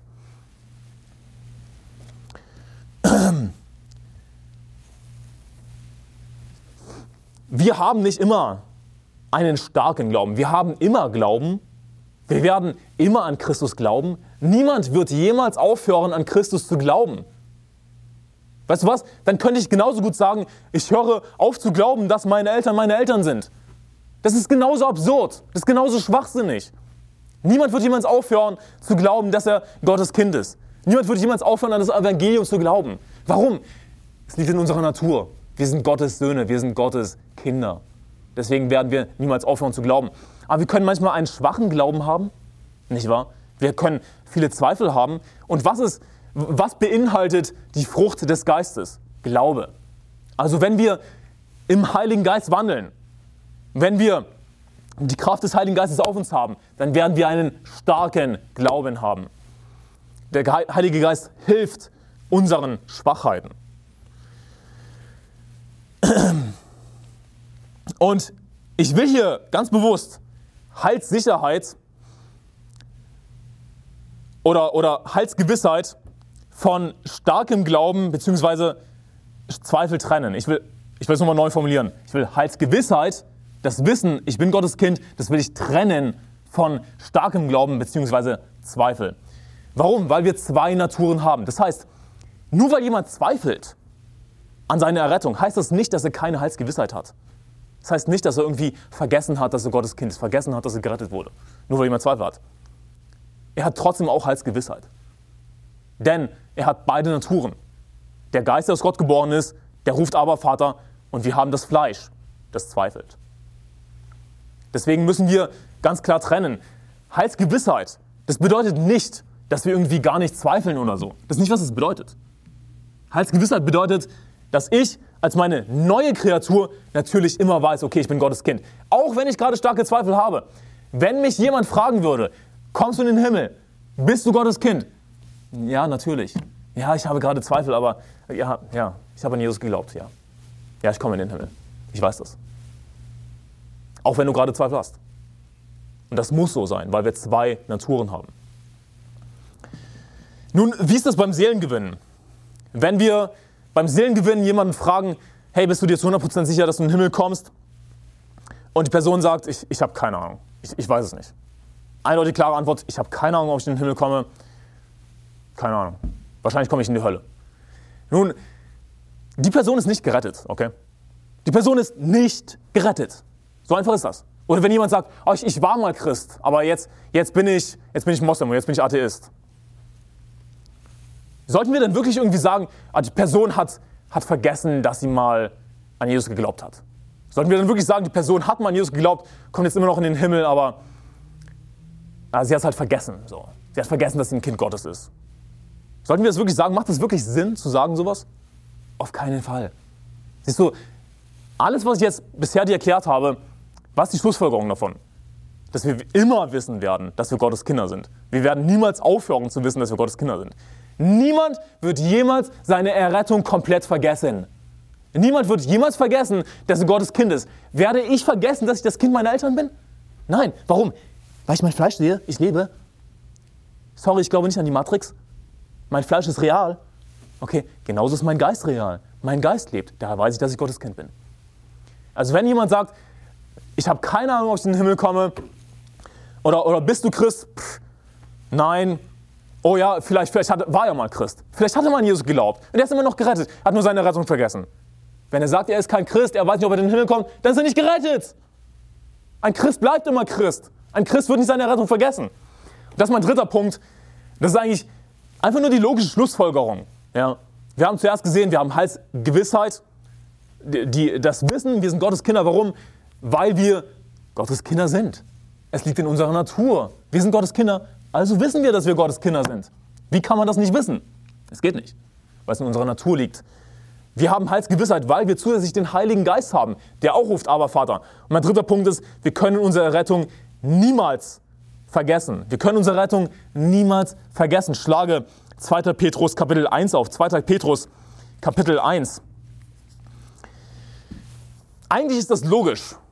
Und ich, ich müsste eigentlich gar nicht unbedingt darauf eingehen.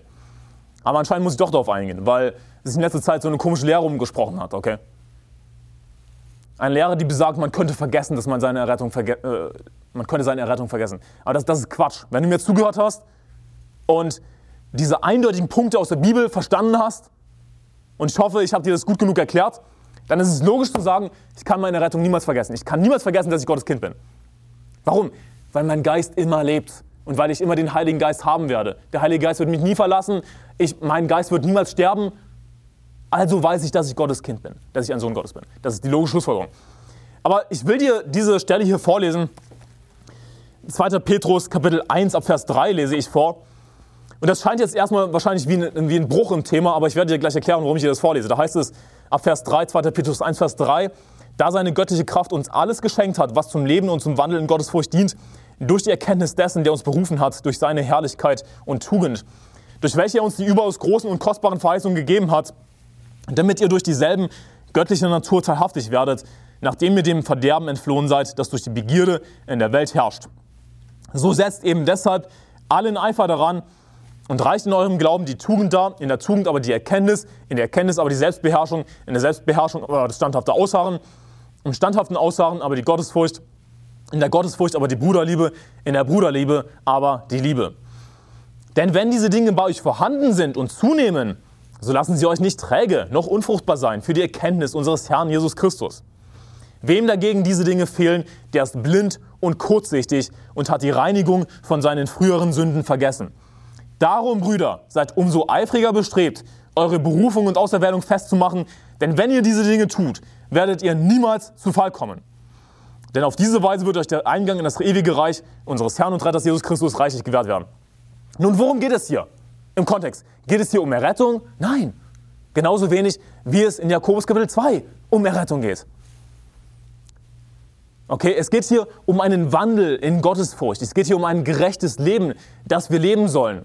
Und wie wir natürlich schon wissen, hoffe ich, hängt unsere Rettung nicht von unserem Wandel ab. Okay. Was, was heißt es in Vers 3? Schau dir Vers 3 an da seine göttliche Kraft uns alles geschenkt hat, was zum Leben und zum Wandeln Gottesfurcht dient, durch die Erkenntnis dessen, der uns berufen hat, durch seine Herrlichkeit und Tugend. Was die Bibel sagt, ist, dass Gott uns befähigt hat, uns alles gegeben hat, was wir brauchen, um ihm zu dienen, um ein gerechtes Leben zu leben. Woran denken wir dabei? Gott hat uns erstens unsere, alle unsere vorherigen Sünden vergeben. Alles vergeben, ja. Das heißt, jetzt können wir, jetzt haben wir einen Neuanfang. Aber nicht nur das, sondern wir haben eine neue Kreatur die nicht mehr sündigt. Aber nicht nur das, sondern wir haben auch den Heiligen Geist, der unseren Schwachheiten zu Hilfe kommt. Das sind alles Dinge, die Gott uns gegeben hat, die letzten Endes auch dazu dienen, dass wir ein Leben in Gottesfurcht führen können. Und wenn wir im Geist wandeln, was werden wir dann haben? Dann werden wir sowas haben wie Erkenntnis, Selbstbeherrschung, standhaftes Ausharren, Gottesfurcht, Bruderliebe, Liebe, das ist das, woran wir arbeiten sollen, wie indem wir im Geist wandeln, indem wir das nutzen, was Gott uns gegeben hat. Wem dagegen diese Dinge fehlen, Vers 9. Was sind diese Dinge? Sowas wie Eifer, Glaube, Tugend, Erkenntnis, Bruderliebe, Liebe. Wem diese Dinge fehlen, der ist blind und kurzsichtig und hat die Reinigung von seinen früheren Sünden vergessen. Nun, dieser Vers ist nicht schwer zu verstehen. Dieser Vers ist nur schwer zu verstehen, wenn du ihn voreingenommen liest. Ich kann mich erinnern an eine Situation, da habe ich mir gedacht, das, das, das ist mir aufgefallen einfach, Moment, ich bin gerade ziemlich im Fleisch. Die letzten paar Tage war ich nicht im Geist, ich bin ziemlich im Fleisch und ich habe mich an diese Verse erinnert. Ich habe mir gedacht, warte mal, ich, ich habe, eigentlich habe ich das komplett aus den Augen verloren, völlig aus den Augen verloren, dass ich den Heiligen Geist habe, dass Gott mich gereinigt hat von meinen früheren Sünden. Und weil Gott mich gereinigt hat von meinen früheren Sünden, muss ich jetzt nicht mehr ein sündhaftes Leben führen. Ich habe die Fähigkeit zumindest, ein gerechtes Leben zu führen. Das hat mich traurig gemacht, weil mir aufgefallen ist, Moment, ich habe die Fähigkeit von, von Gott dazu bekommen. Ich habe die Fähigkeit, ihm zu dienen. Aber ich habe das nicht aktiviert, sozusagen. Siehst du, wenn wir im Fleisch sind, denken wir dann wirklich daran, dass wir den Heiligen Geist haben, dass wir gereinigt sind von unseren früheren Sünden. Siehst du, wem da diese, dagegen diese Dinge fehlen, der ist blind und kurzsichtig. Du, du, du schaust dann nur auf das, was gerade vor dir liegt, wenn du im Fleisch bist, wenn du zurückgefallen bist, wenn dir diese Dinge fehlen. Dann schaust du auf das, was vor dir liegt. Du bist kurzsichtig. Du schaust nur auf das Weltliche, auf das, auf das Irdische. Du schaust nicht auf geistliche Dinge. Du bist blind für die Dinge Gottes. Und das ist auch verbunden mit dem Vers davor, Vers 8. Denn wenn diese Dinge bei euch vorhanden sind und zunehmen, so lassen sie euch nicht träge noch unfruchtbar sein für die Erkenntnis unseres Herrn Jesus Christus. Natürlich, wenn du, du kannst nur Christus erkennen, wenn du im Geist bist. Aber wenn du nicht im Geist bist, wenn du im Fleisch bist, dann, dann bist du blind für geistliche Dinge. Dann erkennst du nicht Christus. Dann wirst du ihn nicht mehr kennenlernen. Dann hast du keine Gemeinschaft mit Christus. Wenn du im Fleisch bist, wenn du zurückgefallen bist, dann, dann denkst du natürlich nicht daran, okay, ich habe den Heiligen Geist. Ja, Gott hat mich gereinigt von meinen früheren Sünden. Ich muss jetzt nicht mehr ein, ein ekelhaftes weltliches Leben leben. Ich kann ein gerechtes Leben leben. Und ich kann mich daran erinnern, wie, wie das war. Ich habe mich an diese Verse erinnert, habe mir gedacht, ich, ich, war einfach traurig. Wie, wie kann das sein? Ich habe ich hab vergessen momentan, was Gott mir gegeben hat, dass Gott mich befähigt hat, ein gerechtes Leben zu leben. Das ist etwas, woran wir uns natürlich bewusst erinnern sollten. Gott hat uns die Fähigkeit gegeben, hat uns den Heiligen Geist gegeben. Das ist etwas, was du aktivieren musst. Wenn du morgens aufstehst, dass du betest und die Bibel liest, im Heiligen Geist bist, den neuen Menschen anziehst und so weiter. Und ich wollte dir einfach, das ist keine vollständige Erklärung für dieses Kapitel oder so, aber ich wollte dir eine kurze Erklärung geben, worum es hier, worum es hier geht. Dass hier natürlich um einen Wandel in Gottesfurcht geht, um ein gerechtes Leben. Und wir wir sollen nicht zurückfallen, wir sollen im Geist wandeln. Und wenn du eben zurückfällst, wenn dir diese Dinge fehlen, dann bist du blind und kurzsichtig. Du bist nicht bereit für die Erkenntnis Jesu Christi. Du wirst keine Gemeinschaft haben. Du wirst nur auf das Irdische schauen. Und du, du wirst nicht daran denken, Gott hat mich gereinigt von meinen früheren Sünden. Also muss ich nicht zurückgehen in meine früheren Sünden. Okay? Aber was machen jetzt manche Leute daraus? Manche Leute machen daraus, dass du komplett vergessen kannst, dass du gerettet bist. Dass du komplett vergessen kannst, dass du an Jesus geglaubt hast. Sodass dann jemand beim Seelengewinn sagt, nein, ich bin kein Christ. Aber es kann ja doch sein, dass er Christ ist, dass er in den Himmel kommt, nur er hat es vergessen. Nun, das ist Schwachsinn. Wenn du dir bisher, wenn du bisher zugehört hast in meiner Predigt, dann weißt du, dass es Quatsch ist, dass es buchstäblich unmöglich ist. Dann könnte ich genauso sagen, ich habe vergessen, dass ich geboren wurde. Ich sehe mein Fleisch. Ich kann es nicht vergessen, dass ich geboren wurde. Ich kann es nicht vergessen, dass ich wiedergeboren wurde, denn mein Geist lebt. Ich kann nicht vergessen, dass ich ein Kind Gottes bin. Ich kann nicht meine Errettung vergessen. Ich, ist mir egal, wie sehr jemand im Fleisch ist. Okay? Er kann vielleicht viele Fakten über die Bibel vergessen. Er kann vergessen, was Gott ihm alles gegeben hat, wozu Gott ihn befähigt hat. Aber was er nicht vergessen wird, ist, dass er trotzdem noch ein Kind Gottes ist. Warum? Weil es in unserer Natur liegt. Weil wir wiedergeboren sind. Ist mir egal, wie sehr jemand im Fleisch ist, er wird niemals vergessen, dass er Gottes Kind ist. Und manche von euch kennen vielleicht selbst Beispiele. Und Beispiele sind kein Beleg natürlich. Wir glauben an das, was die Bibel sagt. Aber Beispiele helfen uns manchmal etwas zu verstehen. Viele von euch kennen wahrscheinlich Beispiele von Freunden oder Verwandten, die Christen sind, aber extrem zurückgefallen sind, die ein welches Leben leben. Aber wenn du mit ihnen über das Evangelium sprichst, na, natürlich wissen sie, dass sie gerettet sind. Natürlich wissen sie das. Und lass mich dir das sagen. Diese Lehre ist nicht einfach nur dumm, zu sagen, oh, jemand kann ver vergessen, dass er gerettet ist. Kann seine Rettung komplett vergessen. Er sagt dann sogar vielleicht, er ist kein Christ mehr ja, und sagt, ich, ich weiß nicht, ob ich in den Himmel komme. Das ist eine dumme Lehre, aber nicht nur das, es ist eine gefährliche Lehre, wenn es ums Seelengewinn geht. Und das ist nichts, was ich hier an den Haaren herbeiziehe. Nicht, dass du denkst, als kommst du mit dieser exotischen Lehre daher, niemand glaubt sowas, so völlig egal. Nein, weißt du was? Ich will sicherstellen, dass in der Baptistenkirche zuverlässiges Wort die Lehre nicht nur im Großen und Ganzen richtig bleibt, sodass keine verderbliche Irrlehre Einzug findet, sondern ich will sicherstellen, dass die Lehre wirklich akkurat bleibt. Okay? Die ganze Bibel ist wichtig. Es gibt keinen Vers, der nicht wichtig ist. Es gibt keine Lehre, die nicht wichtig ist. Die ganze Bibel ist wichtig. Und, und ich werde sicherstellen, dass die Lehre in unserer Kirche richtig bleibt. Und wenn irgend so eine dumme Lehre daherkommt, dann werde ich die bei der Gurgel packen und erwürgen. Und nicht so damit machen. Das ist eine Lehre, die, die, die für Probleme sorgt beim Seelengewinnen. Und das habe ich selbst gesehen mit meinen eigenen Augen. Wozu das führt? Wenn dann jemand zum Beispiel erzählt, ja, wir haben hier mit jemandem gebetet beim Seelengewinn, das Evangelium erklärt, er scheint als Verstand zu haben, wir haben gebetet, aber nachher war er sich dann immer noch nicht sicher, ob er in den Himmel kommt. Könnte es sein, dass derjenige vergessen hat, dass er gerettet wurde? Derjenige wurde nicht gerettet, mein Freund. Er wurde nicht gerettet. Nimm einfach die Wahrheit an, nimm diesen Fakt an.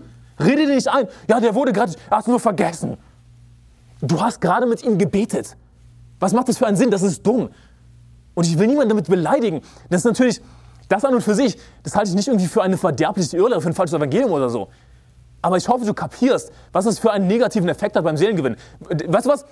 Dann lass uns doch einfach sagen, all die Leute, mit denen wir gebetet haben, wo sich herausstellt, dass sie doch nicht wissen, ob sie in den Himmel kommen, die sind alle trotzdem immer noch gerettet.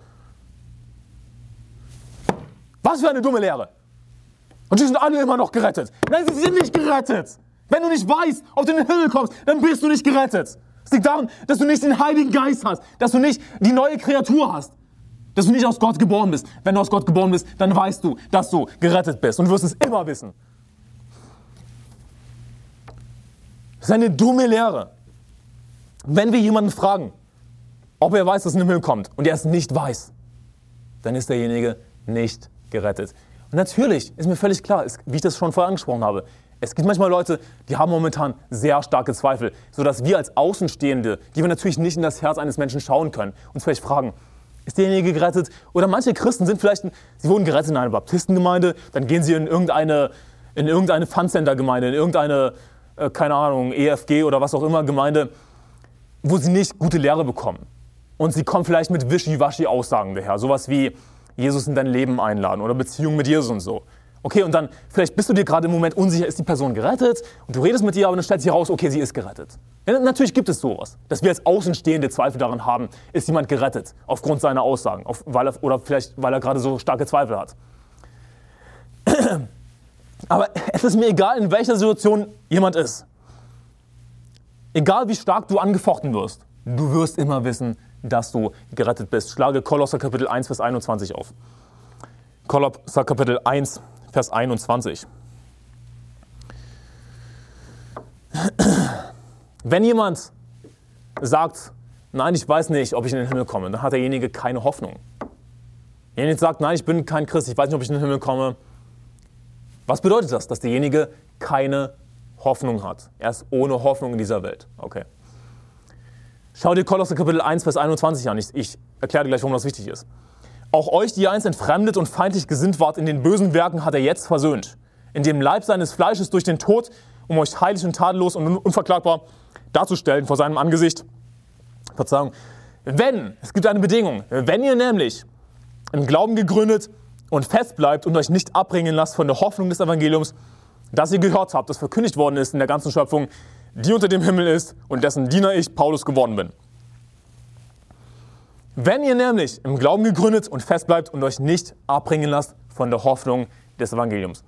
Jemand, der sich abbringen lässt von der Hoffnung, die durch das Evangelium verkündigt wird. Jemand, der sagt, ich weiß nicht, ob ich in den Himmel komme. Der ist nicht gerettet. Okay? Und hier ist das Ding.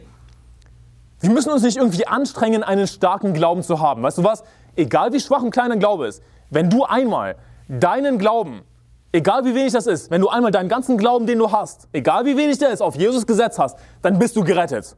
Einmal gerettet, immer gerettet. Okay? Und ja, wir werden Zweifel haben. Wir werden nicht immer eine super starke Zuversicht haben. Wir werden nicht immer einen super starken Glauben haben. Aber wenn jemand keine Hoffnung hat, oder noch schlimmer, Wenn jemandem sogar das Evangelium schon mal verkündigt wurde und er von der Hoffnung weiß, die er haben kann und sich davon hat abbringen lassen, nicht an das Evangelium geglaubt hat, keine Hoffnung hat, derjenige ist nicht gerettet. Wenn jemand sagt beim Seelengewinn, ich weiß nicht, ob ich in den Himmel komme, was bedeutet das? Er hat keine Hoffnung. Nun, laut diesem Vers ist er nicht gerettet, weil er keine Hoffnung hat. Siehst du, wenn du einmal gerettet bist, dann wirst du immer gerettet bleiben. Du wirst immer den Heiligen Geist haben, du wirst immer deinen Geist haben, der aus Gott geboren ist. Und dadurch äh, wird, also wie die Bibel sagt, der Geist selbst gibt Zeugnis zusammen mit unserem Geist, dass wir Gottes Kinder sind. Du, dein Geist wird Zeugnis ablegen, dass du Gottes Kind bist. Der Heilige Geist wird Zeugnis ablegen, dass du Gottes Kind bist. Du wirst also niemals dich komplett abbringen lassen von der Hoffnung. Du wirst vielleicht einen schwachen Glauben haben, du wirst vielleicht Zweifel haben, weil du natürlich das Fleisch immer noch hast, aber du wirst immer eine Hoffnung haben. Lass mich dir einen anderen Vers zeigen. Hebräer Kapitel 3, Vers 5. Das ist ein ähnlicher Vers, wo es auch wieder um Hoffnung geht. Hebräer Kapitel 3, Vers 5. Auch Mose ist treu gewesen als Diener in seinem ganzen Haus, zum Zeugnis dessen, was verkündet werden sollte. Du bist in Hebräer Kapitel 3, Vers 6. Christus aber als Sohn über sein eigenes Haus und sein Haus sind wir. Es gibt wieder eine Bedingung. Wenn wir die Zuversicht und das Rühmen der Hoffnung bis zum Ende standhaft festhalten. Jemand, der gerettet ist, der wird immer Hoffnung haben bis ans Ende. Er wird immer wissen, dass er Gottes Kind ist. Er wird vielleicht zweifeln, sich Sorgen machen, irgendwie dumme Gedanken haben. Habe ich das richtige Gebet gebetet? Aber weißt du, was sich dann wahrscheinlich denken wird? Was mache ich hier eigentlich? Genauso ich mir gedacht habe, was mache ich hier eigentlich? Natürlich weiß ich, dass ich Gottes Kind bin. Und woher wusste ich, dass ich Gottes Kind bin? Nun, wie ich dir schon erklärt habe, wir haben als Unterpfand, als Anzahlung den Heiligen Geist. Und durch den Heiligen Geist verstehen wir zum Beispiel Gottes Wort. Im Rückblick weiß ich ganz genau, ich habe Gottes Wort schon verstanden. Ich habe durch mein eigenes Bibellesen, nicht in der Studienbibel, nicht durch Predigen, sondern durch mein eigenes Bibellesen Lehren aus der Bibel gelehrt. Ich habe Gottes Wort verstanden. Nun, das ist ein Beweis, dass ich gerettet war schon vorher. Nur ich hatte eben Zweifel, habe mir Gedanken gemacht, aber gleichzeitig wusste ich natürlich, ich bin Gottes Kind. Was mache ich hier eigentlich? Wir werden immer Zuversicht haben. Wir werden immer Hoffnung haben. Du schlägst, wenn du willst, kannst du Römer Kapitel 5, Vers 5 aufschlagen schnell. Da heißt es, das ist einfach nur ein Bonusvers. Die Hoffnung aber lässt nicht zu Schanden werden, denn die Liebe Gottes ist ausgegossen in unsere Herzen durch den Heiligen Geist, der uns gegeben worden ist. Siehst du, wenn wir, wir als Christen, wir haben Hoffnung. Wir werden niemals zu Schanden werden. Wir werden niemals irgendwie denken müssen, ach, es war sinnlos, diese Hoffnung zu haben. Ist doch, ist doch eher das Quatsch. Ich, ich, ich höre jetzt auf, irgendwie ans Evangelium zu glauben oder so, oder dann vergisst jemand, dass er gerettet wurde oder irgend so ein Quatsch. Die Hoffnung lässt nicht zu Schanden werden. Warum? Weil der Heilige Geist oder weil die Liebe Gottes, wie heißt es hier, äh, ausgegossen ist in unsere Herzen durch den Heiligen Geist, der uns gegeben worden ist. Wie lange bleibt der Heilige Geist bei uns? In Ewigkeit, hat Jesus gesagt, nicht wahr? Wie lange werden wir also die Liebe Gottes in unseren Herzen haben? In Ewigkeit. Also wir werden niemals aufhören zu hoffen. Wir werden niemals unsere Hoffnung verlieren. Die Hoffnung natürlich, dass wir in den Himmel kommen. Und Hoffnung in der Bibel, das ist nicht irgendwie so, so naja, wenn jemand heute sagt, ja, ich hoffe. So, wenn wir jemanden fragen, kommst du in den Himmel? Ja, ich, ich hoffe. Was jemand damit heutzutage meint, im heutigen Sprachgebrauch ist, naja, ja, vielleicht. Ich weiß es nicht so genau. Die Hoffnung in der Bibel ist dagegen eine, eine starke Zuversicht. Die, ja, ich weiß, ich komme in den Himmel. Nur der Unterschied zu, zu Wissenschaft ist, dass Hoffnung etwas ist, was wir nicht sehen können. Ja. Wir müssen nicht hoffen auf etwas, wenn wir es sehen. Ich muss nicht hoffen auf, dieses, auf diesen Becher Wasser. Ich sehe den Becher Wasser. Dagegen, geistliche Dinge sehen wir nicht mit unseren eigenen Augen, deswegen sagen wir hoffen. Aber gleichzeitig ist es etwas, was wir ganz genau wissen durch den Heiligen Geist. Okay. Lass mich dir diese Erklärung geben. Was wäre, wenn dir jemand erzählen würde, dass du nicht das Kind deiner Eltern bist? Was wäre, wenn dich jemand gaslighten würde und sagen würde, Eileen, du bist nicht das Kind deiner Eltern, stimmt nicht.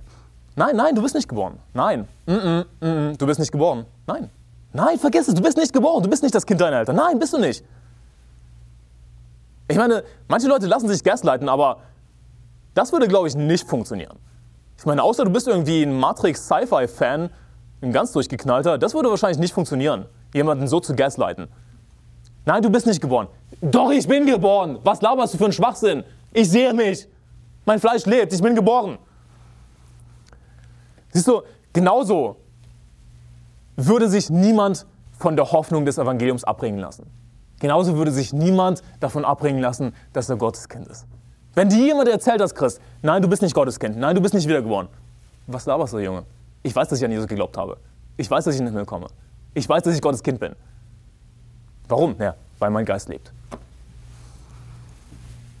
Also wenn wir hier lesen, in Hebräer Kapitel 3, Vers 6 zum Beispiel, wenn wir die Zuversicht und das Rühmen der Hoffnung bis zum Ende standhaft festhalten, da geht es nicht irgendwie da, da, darum, irgendwie einen starken Glauben zu bewahren. Ein starker Glaube, der durch Trübsal geht oder so. Das ist nicht, worum es dabei geht, irgendwie, dass wir standhaft ausharren bis zum Ende und wir gehen durch alles durch, durch jede Versuchung, durch jede Trübsal. Das ist nicht, worum es geht. Wie ich dir erklärt habe, mit diesem ganz einfachen Beispiel. Jemand, der geboren ist, der würde sich nicht gasleiten lassen. Ja, der würde es nicht zulassen, dass jemand sagt, ja, du bist nicht geboren. Das ist doch Schwachsinn. Natürlich halte ich daran fest, dass ich geboren bin, weil ich mein Fleisch sehe. Ich lebe. Ich halte daran fest. Und ich werde bis zum Ende daran festhalten. Das ist logisch. Das würde jeder machen. Das ist nichts Schwieriges. Genauso ist es nicht schwierig, die Hoffnung bis zum Ende festzuhalten, sondern es ist etwas Natürliches was ein Christ automatisch machen wird. Warum? Weil es in seiner Natur liegt, weil er Gottes Kind ist. Deswegen werden wir immer Heilsgewissheit haben. Erstens, warum? Weil wir Gottes Söhne sind. Wir sind Gottes Kinder, deswegen werden wir immer Heilsgewissheit haben. Wir werden nämlich nicht aufhören, Gottes Kinder zu sein. Einmal gerettet, immer gerettet. Zweitens, wir haben Heilsgewissheit, weil wir den Heiligen Geist haben. Und drittens als Schlussfolgerung, wir werden niemals vergessen, dass wir gerettet sind. Und das ist eine dümmliche Lehre. Du kannst vergessen, dass du gerettet bist. Durch so eine Lehre wird halt Sicherheit, einmal gerettet, immer gerettet, in den Dreck gezogen. Das ist das Problem dabei. Dann werden nämlich Leute, die ein Hirn haben, sagen, das ist doch völlig Schwachsinn.